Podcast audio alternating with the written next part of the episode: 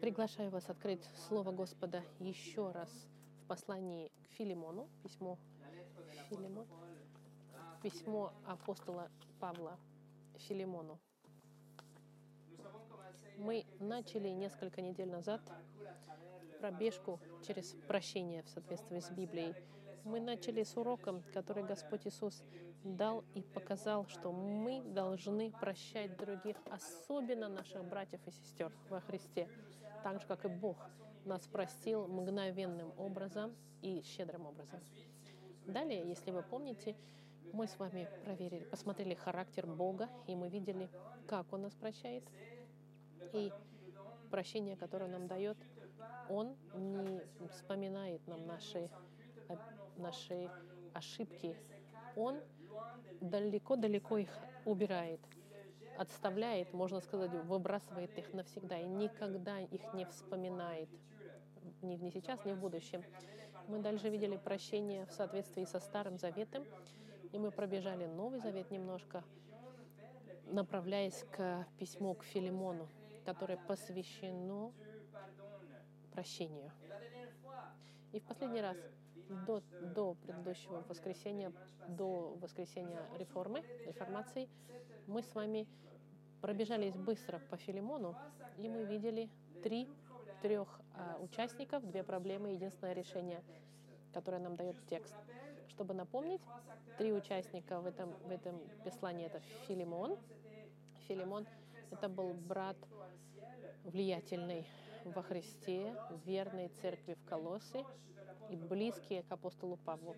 Во-вторых, у нас Анисим, раб, который убежал от Филимона, который украл у Филимона кое-что и прятался в Риме. До того момента, как он услышал Евангелие от апостола Павла, который был там, спасся, э, пришел к, христианству и повернулся к Господу Христу. И в-третьих, мы видим апостола Павла, который находится в тюрьме в Риме в этот момент написания письма, и который э, приглашает Филимона сделать то, что правильно. Он говорит Анисиму, он говорит, что должен вернуться, но он пишет письмо, чтобы просить Филимона, чтобы он простил Анисима и принял его. Это три участника. Далее мы видели две проблемы. Проблема внешняя — это юридическое состояние, ну, возможно, наказание Анисима. У Анисима был большой риск. Если, бы он, если он вернулся к Филимону, он рисковал своей жизнью, потому что если его поймали, наказание было очень жестоким. В руках тех, кого его поймали, но и также Филимону давалось авторитет сделать с Анисипом все, что он хотел, даже убить его на месте. Вторая проблема, гораздо более великая, это сердце Филимона. Отношение Филимона, которое будет у него, когда он увидит Анисима, теперь его брата во Христе, сердце Филимона будет ли готово простить и восстановить Филимона. Это великая, большая проблема. И единственным решением, которое мы видели, было Евангелие. Мы должны жить Евангелием. Мы должны предлагать прощение полное и целое, незаслуженное, прощение щедрое, как, такое, как мы получили от Господа во Христе. И сегодня мы продолжаем изучение Филимона. Мы ближе изучим этот текст. И мы сегодня увидим характеристики человека, который прощает. Качества, характеристики, которые помогут нам прощать щедро и восстанавливать отношения, разорванные нашими обидчиками. Вот что мы увидим сегодня. Но до того, как начать, давайте помолимся. Господь, вот мы еще раз, как грешники, прощенные Тобой, люди слабые в своей плоти и в силе своей слабые. Мы нуждаемся в Твоей помощи, даже чтобы получить Твое Слово.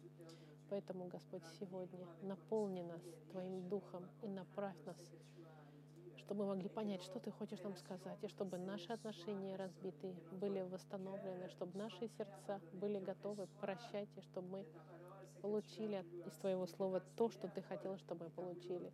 Ты вдохновил Павлу и хотел передать Анисиму, Филиппону, Филимону и Твоей церкви. Мы даем это время в Твои руки. Пусть это будет благословением, укреплением и корректировкой для тех, кого нужно. Именем Христа. Аминь. Послание сегодня называется «Характер для прощения». Последний раз мы видели с вами и читали эту главу. Мы первые, третий, первый по стихи мы с вами изучили, где Павел приветствует Филимона. И сегодня мы посмотрим с 4 по 7 стихи. Филимону, первая глава, единственная глава, стих с 4 по 7. Павел пишет, «Благодать Бога моего, всегда вспоминая о Тебе в молитвах моих, благодарю, слыша о Твоей любви и вере, которую умеешь, имеешь Господу Иисусу и ко всем святым, чтобы общение веры Твоей оказалось действенным в познании всякого у вас добра во Христе. Ибо мы имеем великую радость и утешение в любви Твоей, потому что, потому что Тобой, брат, успокоены сердца святых. Я бы хотел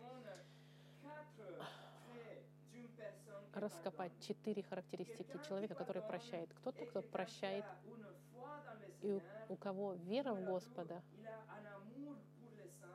любовь у него, во-вторых, людям, в-третьих, у него любовь к братству, и четвертое, у него желание благословлять других. Мы начнем с первого раза. Первое. Человек, который прощает, должен иметь веру в Господа Христа. Посмотрите 4 и 5 стих. «Благодарю Бога моего, когда, вспоминая о Тебе в молитвах моих, слыша о Твоей любви и вере, которую имеешь Господу Иисусу и ко всем святым». Апостол Павел начинает главу, письмо, разделяя, что он знает и упоминает Филимона поименно. Он благодарит Бога за две вещи особенно. Любовь Филимона и вера Филимона. Очень важно обратить внимание, возможно, в вашем переводе на вашем языке пятый стих не говорит то, что он говорит в оригинале. Кому любовь и вера к кому? Или наоборот. Это называется Киастическая конструкция на греческом языке. Есть два существительных. Первое существительное говорит о, о втором существительном, втором фразе. Короче, это грамматический оборот такой. А, грамматический оборот. И здесь Павел что хочет сказать, что Филимон, у него вера в Иисуса Христа и любовь ко всем святым. Вуаля, что имеется в виду. Возможно, в вашей Библии она не так ясна, но нужно понять, что он имел в виду. Французский перевод Женевы, он переорганизовывает стих и говорит просто о любви в Господа Христа и вере к святым. Павел, он благодарит Бога за эти две вещи.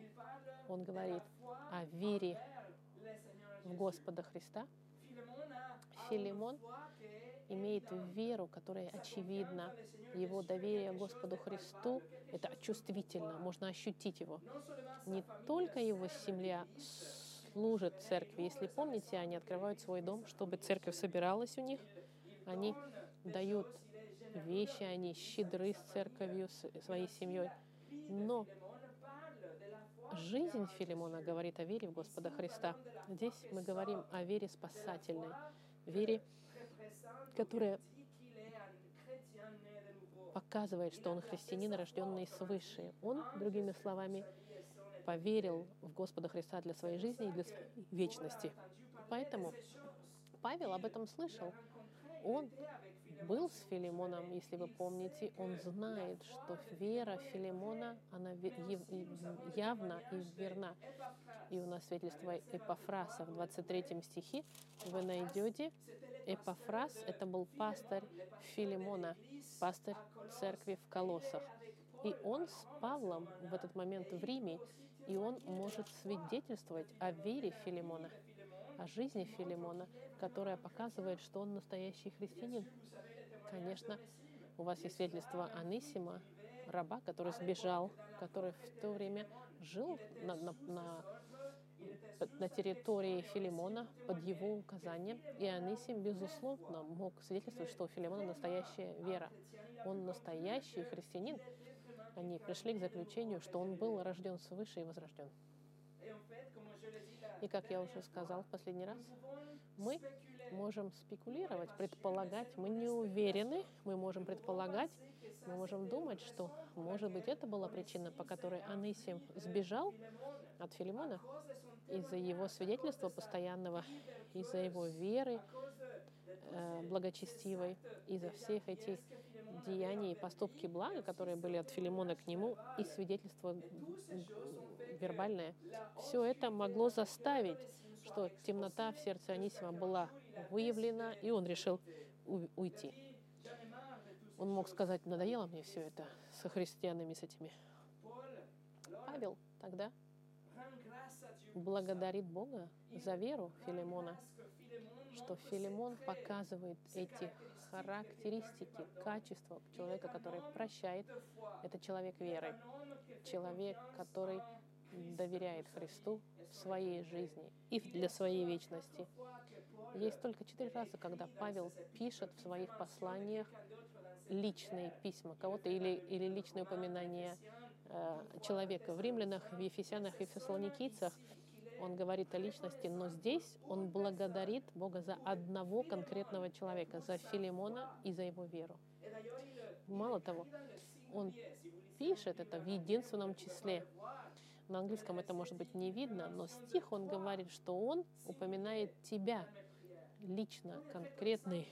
Павел благодарен Богу за Филимона конкретно, за его веру и за его любовь, за его веру во Христа. И я хочу задаться вопросом, когда-либо вы молились так? Когда-нибудь ли вы молились за кого-то конкретно? Не просто типа «Господь, спасибо за, за моего друга, пожалуйста, помоги ему, ей и снабди, сопроводи». Нет, имеется в виду молитва, чтобы поблагодарить Бога за веру этого человека. Господь, я благодарю Тебя, что мы видим, что этот человек настоящий христианин, что он кто-то, кто принадлежит, и вера этого человека изливается, и, и во всех областях жизни его вера проявляется. Когда-нибудь вы так молились за кого-то? Почему вера во Христа — это характеристика, это качество характера прощающего человека? Потому что если у нас вера, это значит, у нас нет никакого сомнения, что человек был возрожден. Мы можем знать, если кто-то доверился в Господа Христа, мы уверены, что человек на живет, в нем живет Дух Святой, и Дух Святой меняет радикально этого человека. И дал уже этому человеку возможность прощать, как Бог нас простил во Христе. Друзья мои, это база для настоящего прощения. Это, это то, что больше всего нуждается человек, чтобы простить. Без Духа Святого и его деяния возрождения невозможно простить. Я вам покажу почему. Пойдемте в послание к Галатам, в пятую главу. Галатам, пятая глава. Апостол Павел нам даст здесь два листа. Первый лист нам даст характеристики кого-то, кто не возрожден. Человек, который не является христианином, человек, который живет во плоти. А потом он даст нам контраст с тем, который, кому принадлежит тем, кто был возрожден Духом Святым. Начнем с вами с 19 по 21 стих. Будьте внимательны, друзья, на восемь характеристик, которые описывают, которые пишут конфликты, раз, раз, раз, раз, конфликты, распри, никогда не прощать. Okay? Смотрите, 19 стих, начинаем. Дела плоти известны. Это прелюбодеяние, блуд, нечистота, непотребство, идолослужение, волшебство. А теперь посмотрите. вражда, ссоры, зависть, гнев, распри, разногласия, соблазны, ереси. И он продолжает. Ненависть, убийство, пьянство, бесчинство и тому подобное. Видели? Эти характеристики кричат о характере человека и о необходимости этого человека не прощать. Я не хочу прощать, я не хочу отпускать. Итак, прощение полное невозможно вне Христа. Неверующий не в состоянии простить. Послушайте об этом описании ужасном кого-то, кто не знает Господа Христа. Находится оно в послании к римлянам, 3 глава, 13 по 17 стих.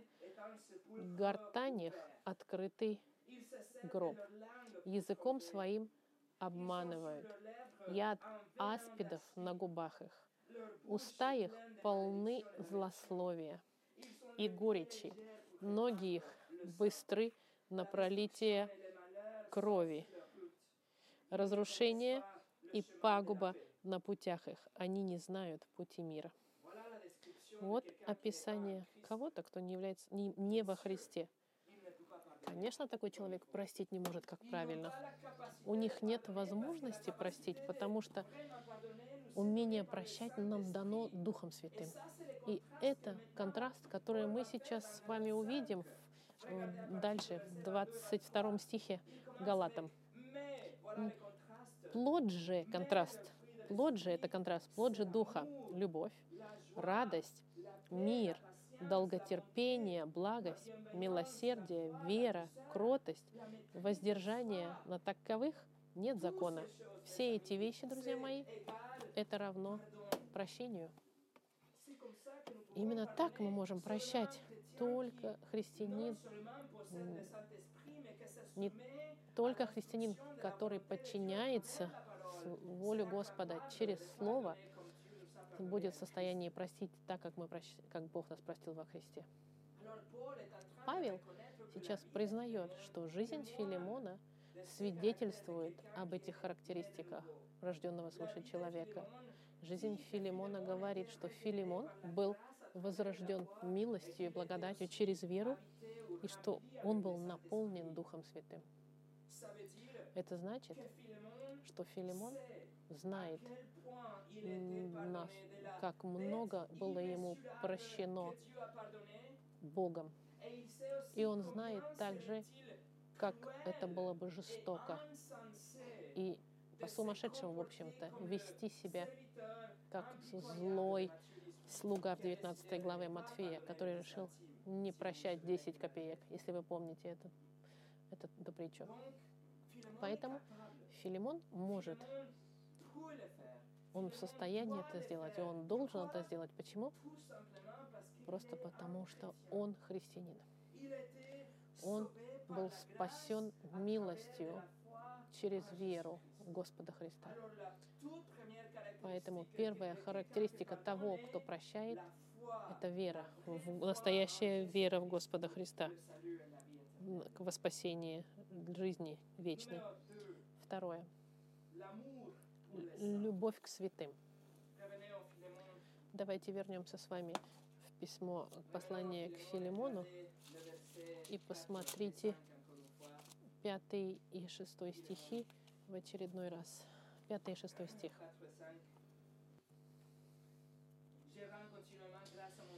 Благодарю Бога моего, всегда вспоминая о Тебе в молитвах моих, слыша о Твоей любви и вере, которую имеешь Господу Иисусу и ко всем святым.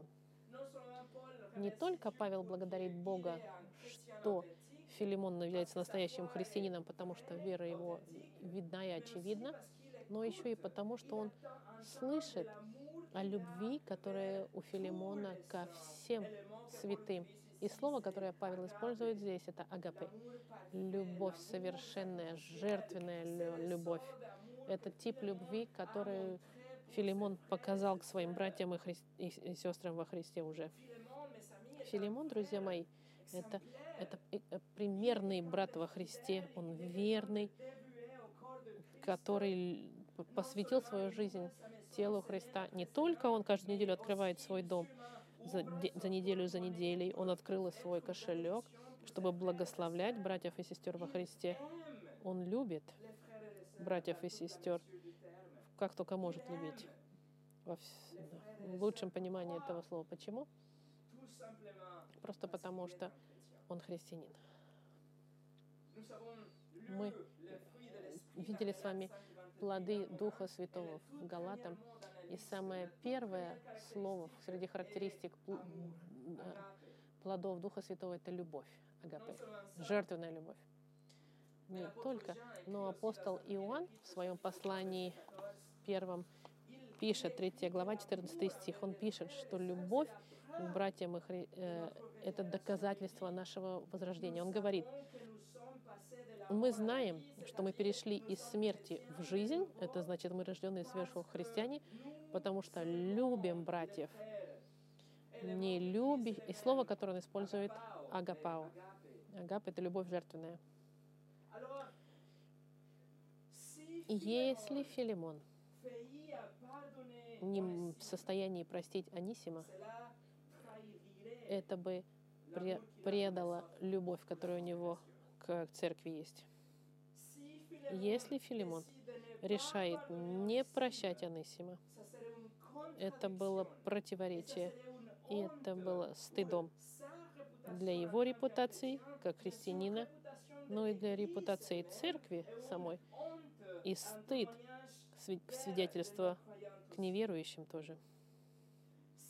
Если Филимон не будет в состоянии простить виноватого, он добавит галочку и заметку к своей любви, как если бы он сказал, друг мой, я люблю тебя жертвенной любовью но только, только не тогда, когда ты ко мне плохо относишься. Я буду любить тебя всем моим сердцем, только не тогда, когда ты меня обижаешь. Я буду любить тебя жертвенной любовью до того момента, пока ты меня не предашь. До тех пор, пока ты мне не сделаешь больно. Обратите внимание, что Павел пишет, что любовь Филимона ко всем святым, ко всем тем, кто вокруг него. Как, ка- каков бы ни был уровень зрелости или культурной разницы, или условия, или неправильное понимание некоторых стихов, он их любит одинаково. Филимон любит, а- и если он любит свою церковь, это та же самая любовь должна быть и расширена на Анисима, даже если Анисим является предателем, даже если он сбежавший раб и преступник, даже если Филимон был в своей гордыне и морально ранен, и экономически пострадал, он должен любить Анисима так же, как и других. И его любовь, она конкретизируется и будет доказана с прощением полным и восстановлением полным отношений. Это новое начало. Если Филимон не в состоянии этого сделать, он является лицемером и не любит своих братьев. К сожалению, нам кажется, что порой мы, как христиане, показываем наше, наше сострадание, нашу любовь только каким-то братьям или сестрам, но к другим менее необоснованно. Или гораздо грустнее, друзья мои, когда мы показываем больше любви, больше терпения и больше милости к неверующим, чтобы быть якобы хорошим свидетельством. Может быть, человек послушает Евангелие, но мы не в состоянии простирать такой же уровень милости и прощения и сострадания к нашим братьям и сестрам во Христе, которые, может быть, нас обидели. Но Филимон показывает любовь, которая видна ко всем святым. И поэтому Павел благодарит Бога за все за это. Друзья мои, ваше сердце должно кричать сейчас, я хочу быть таким. Я хочу любить всех братьев и сестер во Христе такой любовью. Я хочу, чтобы моя любовь изливалась, переливалась, и она была видима, чтобы любовь, которую я получила от Бога во Христе, она была ощутима моими братьями во Христе. Я хочу любить, как Филимон любит. Он так сильно любил, и его любовь была настолько ясна, что любовь его заставляет Павла молиться и благодарить его за любовь, которую он имеет к другим. Чтобы Павел за вас так молился и благодарил Бога за вашу любовь к другим. И знаете что? Вы можете так любить, потому что сверхъестественная любовь Бога была в вас влита. Это является частью вашей новой природы. Это тот же самый упаковка, можно сказать, вашего нового рождения. В послании к римлянам 5.5 нам сказано, «Любовь Божья излилась в сердца наши Духом Святым, данным нам». Мы знаем и имеем эту любовь уже. Мы, мы в состоянии любить. У нас есть эта возможность. Мы просто должны напоминать себе через Слово Его. Так же, как и Филимон нуждается в этом письме от Павла, что он может это сделать. Павел фессалоникийцам писал и призывал их любить друг друга. Но он написал, что они могут даже и преуспеть больше. Послание к фессалоникийцам, 1 глава, 4, стих, 9, 4 глава, 9 стих. «О братолюбии же нет нужды писать к вам, ибо вы сами научены Богом любить друг друга, ибо вы так и поступаете со всеми братьями по всей Македонии. Умоляем же вас, братья, более преуспевать.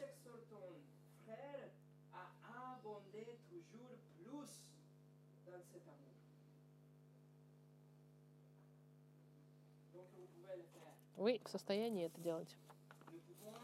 Мы можем любить еще больше и мы в состоянии проявлять любовь, чтобы она была ощутима, так как мы прощаем. И как я уже сказал в последний раз, тест для Филимона главный и для каждого христианина.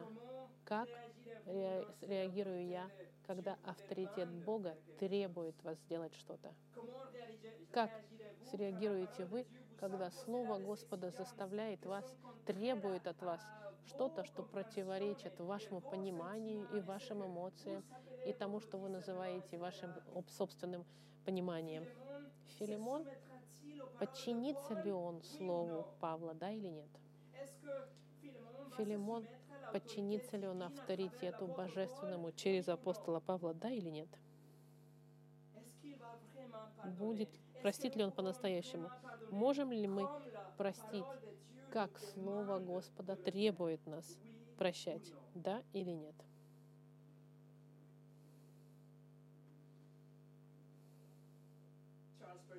Чарльз Спurgeon сказал, интересно,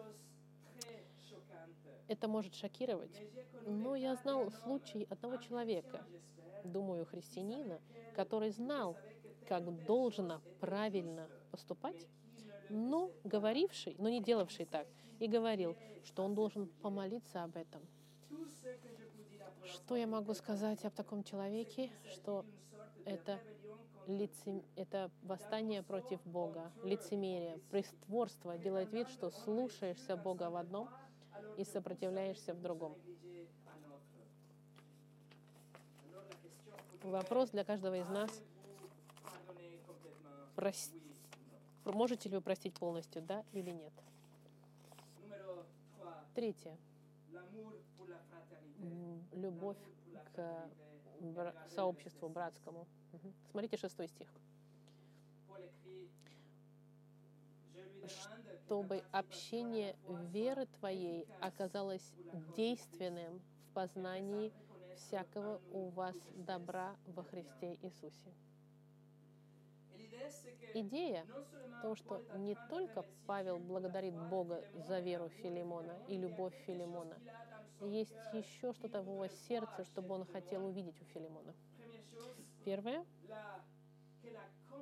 что сообщество веры, общение веры, что общение твоей веры, он хочет сказать, да. У нас в русском общение веры твоей. Павел говорит, чтобы это общение веры твоей оказалось действенным. Мы поймем, что он хочет сказать. Давайте разберемся. Общение идет от слова койнония, что значит собрание с другими. Мы говорим здесь о собрании, о группе, об отношениях близких между людьми, о братском отношении. У них общий интерес в этой группе. В данном случае это вера.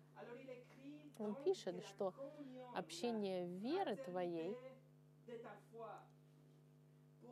Павел здесь имеет в виду церковь, общение веры, церковь, собрание церковное, святые. Это группа людей, которые собрались с верой общей, братская э, группа верующих. Павел описывает церковь здесь, что все те, кто вместе с вами или с нами в нашей вере, чтобы мы были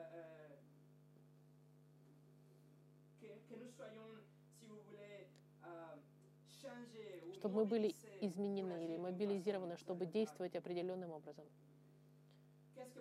Что хочет Павел сказать в шестом стихе? Павел хочет, чтобы отношения, которые нас связывают, общество, близкие отношения верующих, стали эффективными, действенными. Буквально это значит, чтобы они стали практическими, могучими, сильными, активными. Вы поймете, когда я вам скажу греческое эфик, это эфик, эффективными, это энергес, энергия. Он хочет, чтобы братское сообщество стало энергетическим, энергичным, чтобы мы были динамичными, чтобы мы действовали. Как? Признавая, в конце написано, в познании всякого у вас добра. Другими словами, чтобы церковь в колоссах имела полное понимание всех благ, которые находятся внутри Филимона, его любовь, его прощение, его желание восстановления отношений, чтобы эта церковь верующих, вся группа этих верующих, партнеров вере, они бы все были мобилизированы и динамичны, к действию направлены, чтобы появилась новая энергия, если хотите. Они увидят пример веры в практике.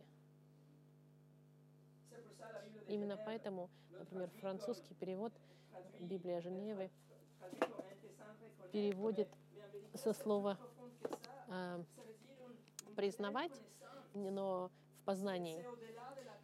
Это выше, чем э, теория какая-то. Видите, мы можем понимать и видеть вещи, мы можем знать, что нам Библия говорит в отношении прощения, но есть разница между знать и действовать.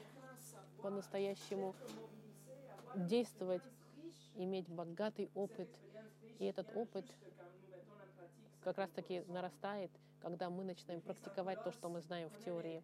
Церковь в Колосе знает понимание прощения.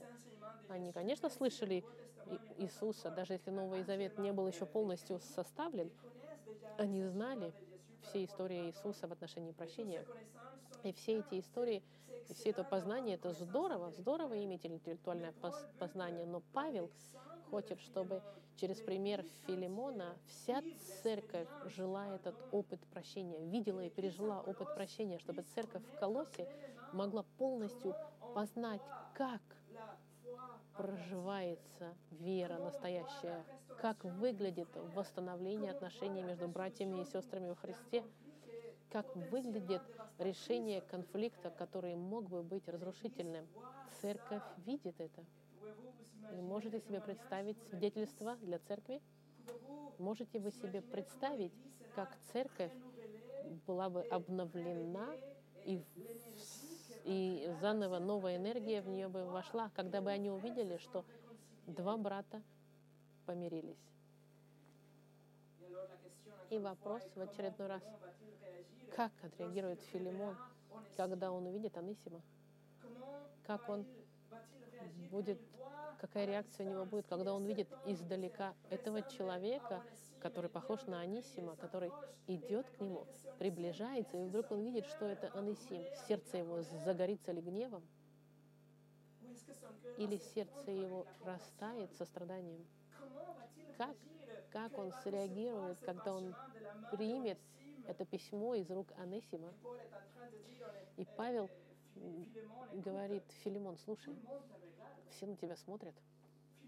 Филимон, покажи то, что находится внутри тебя, благие вещи, которые ты получил от Господа. Милость. Какие вещи? Милость от Бога. Милость, сострадание, которое ты получил, и полное оправдание за твои грехи. Дух Святой, который живет в тебе, любовь, радость, терпение, долготерпение, благодать. Все эти вещи, Филимон, все на тебя смотрят. Но видят ли они это, все это, что ты получил? Чтобы они были благословлены и возрождены, и заставлены быть заново с новой энергией. Покажи, христианин, как нужно в этой ситуации отреагировать. Ты же пример, Филимон. И когда ты возьмешь письмо из руки Анисима, и когда ты увидишь, что это письмо от апостола Павла, и когда ты увидишь, что он требует тебя простить твоего брата, сделаешь ли ты с открытым сердцем или с, резерв... с резервациями? Поставишь ли ты лимит, как Петр говорил, есть ли лимит прощению, который ты должен э, не, не переходить? Или же сразу же ты заколешь откормленного тельца, оденешь кольцо на его руку, оденешь лучшие одежды Анисима. Как церковь на тебя смотрит, Филимон. И неверующие на тебя смотрят тоже. Филимон, Филимон, это же евангелизация. Они смотрят, если ты будешь практиковать доктрину, если ты будешь поставить свою веру в действие, покажи всем вокруг тебя, что находится внутри тебя. И в шестом стихе я прошу, чтобы общение веры Твоей оказалось действенным в познании всякого у вас добра во Христе Иисусе.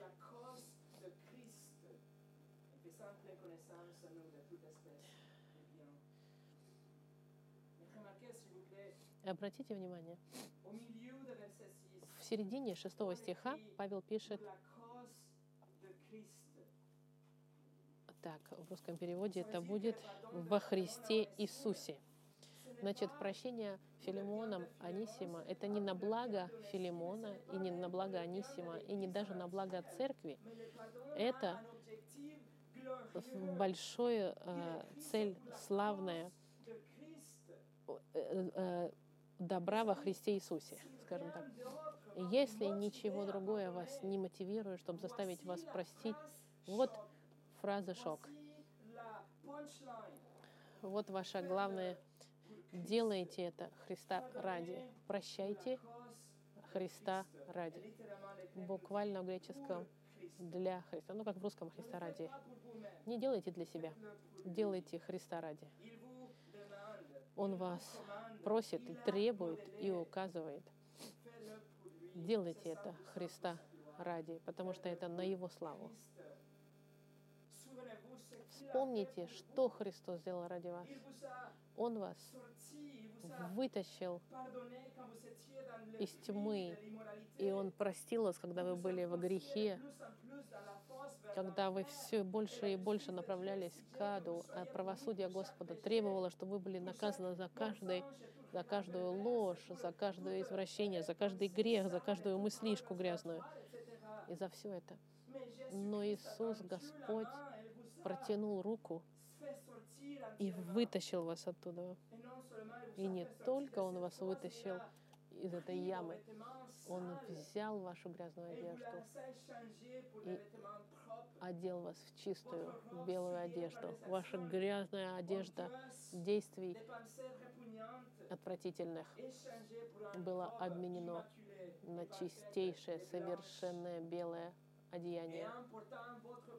И понеся ваш грех, который прибил его на кресте, он понес на себе наказание, которое вы заслужили, умерев за вас. И Христос полностью отказался от своей жизни, воскреснув через три дня и доказав, что Он удовлетворил правосудие Господа. И в ответ вы отвернулись от ваших грехов и доверились Ему. И Господь Христос вам дал прощение всех ваших грехов, дал вам вечную жизнь своей жизнью, своей смертью и своим воскрешением. Вот что Иисус сделал ради вас. Вопрос. Можете ли вы простить вашего Анисима ради Христа?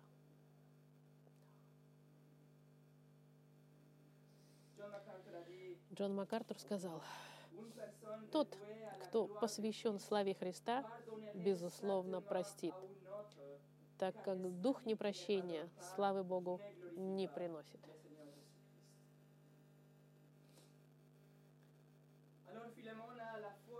У Филимона есть вера во Христа, любовь ко всем святым и любовь к братству. Четвертое, у него желание благословлять, быть благословением.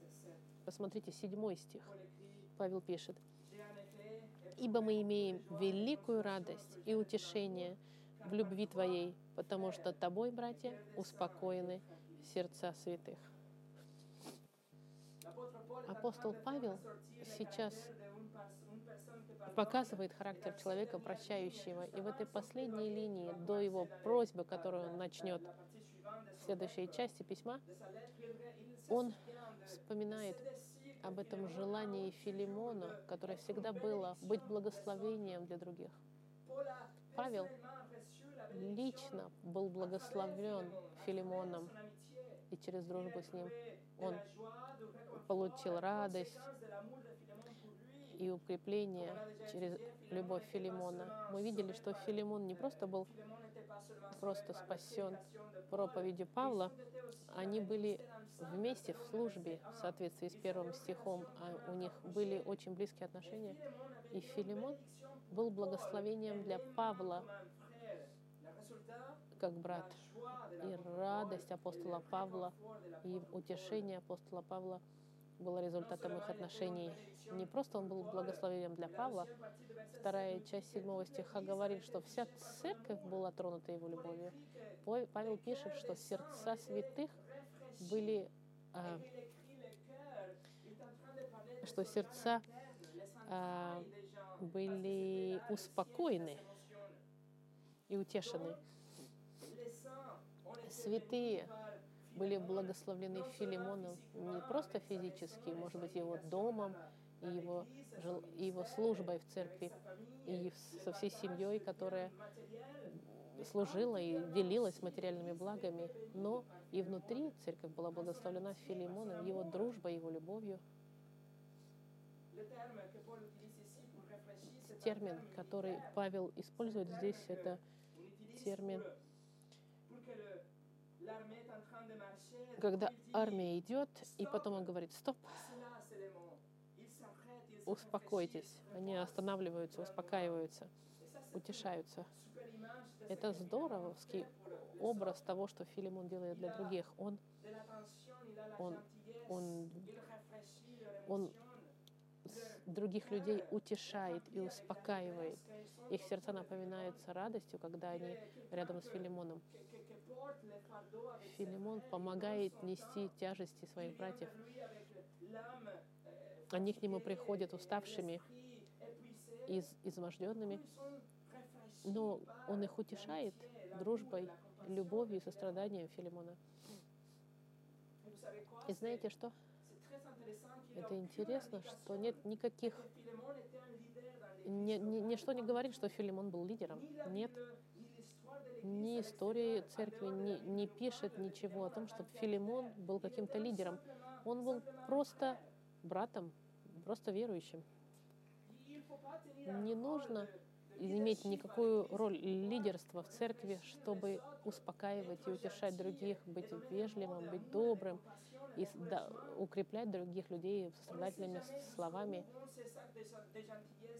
Мы не знаем, докуда могут довести эти наши поступки добра, и как они могут влиять на людей, и как вы можете быть благословением для других своим отношением. Если вы живете жизнь пассивную христианскую, если вы не разделяете вашу жизнь с другими, если вы держите дистанцию с другими, вы пропускаете невероятные вещи. И мы, мы тоже пропускаем эти вещи, потому что мы не можем увидеть вашего благословения в нашей жизни. Вот почему Павел благодарит Господа в четвертом стихе, потому что Филимон является благословением для других. И даже Павел, находясь в тюрьме, укреплен тем, что он слышит о Филимоне. Текст оригинальный добавляет слово «брат» в конце э, фразы. Перевод на французском также ставит. Она говорит по-другому. Французский перевод тоже говорит брат. И в русском переводе тоже. Утешение в любви твоей, потому что тобой, брат, успокоены сердца святых. Брат — это положение определенное в греческом языке. Это значит, что Павел, он, он не поверхностно ему говорит, как мы говорим, как клише, мой брат или сестра. Он не говорит это поверхностно, он чувствует. Он ему говорит, брат, это подчеркивает, это, это открытое сердце со стороны Павла сейчас. Он вспоминает о всех благословениях, которые, которые были, э, был, которыми был для него Филимон, и он говорит, брат, он является его братом. Павел ставит, отставляет в стороне свой авторитет апостола, и он говорит к Филимону как к брату, а не как начальник. Павел сейчас укращает себя. Он следует примеру Иисуса.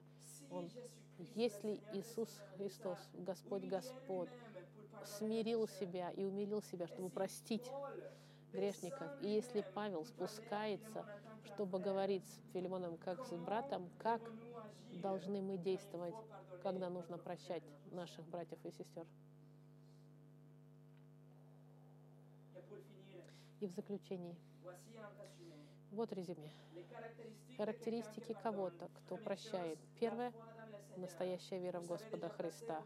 Если вы доверились Господа Христа, вы, значит, рождены свыше, вы апостол Господа Христа, вы имеете эту возможность и обязаны прощать. Второе — любовь к святым. Потому как вы христианин, вы любите братьев и сестер жертвенной любовью, любовью глубокой. И потому как вы их любите, вы готовы прощать их полностью всегда. Третье. У вас любовь к, к сообществу. Не просто вы любите а индивидуально людей, но вы любите братство, сообщество, любите церковь, вы любите ваших братьев и сестер. И потому как вы их любите, вы покажете свою любовь в практике, включая прощение, и с этим вы динамизируете и вольете новую энергию в церковь с вашим примером. И четвертое, у вас желание благословлять других. Вы являетесь благословением в вашей жизни.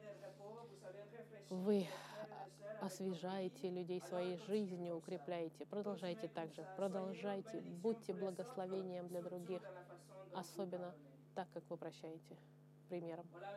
Вот, друзья мои, Филимон обладает всеми этими характеристиками не потому, что он был каким-то суперхристианином. Нет, он был просто настоящим христианином. Если вы раскаялись в своих грехах и доверились Господу Христу, Библия провозглашает, что вы новое творение. Новое творение. У вас Дух Святой внутри вас. И в связи с этим, как и Филимон, вы обладаете уже характеристиками кого-то, кто может полностью простить. Филимон столкнулся с этими характеристиками в письме Павла, и Павел будет проща- прощать его, просить его, чтобы он простил Анисима, как мы будем изучать на следующей неделе. Но видите, вес и ответственность на том, кто обидел, а на том, кто был обижен. В данном случае Филимон. Филимон должен простить. Он должен, имеет все эти характеристики. У него есть сила, у него есть дух, он может быть примером, у него свидетельство, у него заповедь Господа, и на нем ответственность. И он сейчас, перед ним это письмо от апостола Павла, он должен простить полностью. Он призван к восстановлению полному отношения. Он обязан восстановить полностью отношения. И вопрос, который я задаю вам, сделает ли он это? Или вы сделаете то, что должны сделать? Простите ли вы вашего личного Анисима? Вот он вопрос. Мы помолимся, и мы останемся вместе для святого причастия, которое мы сегодня разделим вместе.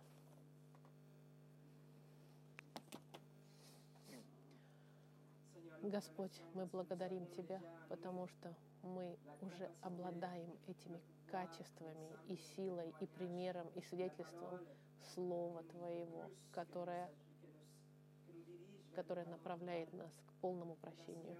И мы молим, Господь, чтобы у нас было желание и воля, да, чтобы Слово Твое, Господь, проникает в глубину наших сердец, и чтобы этот пример характеристик Филимона остались на нас, как стрелы, которые пронзают наши сердца и заставят нас прощать наших личных анисимов. Не позволь, Господь, чтобы эта церковь была церковь, где есть гордыня или горечь. Мы молим, Господь, чтобы Ты нашим послушанием Твоему Слову освежил нас, и чтобы Слово Твое было прославлено, и Сын Твой возвышен, и Твоя церковь светилась в эти темные времена. Спасибо, Господь, за Слово Твое и за Духа Твоего. Именем Иисуса я молюсь. Аминь.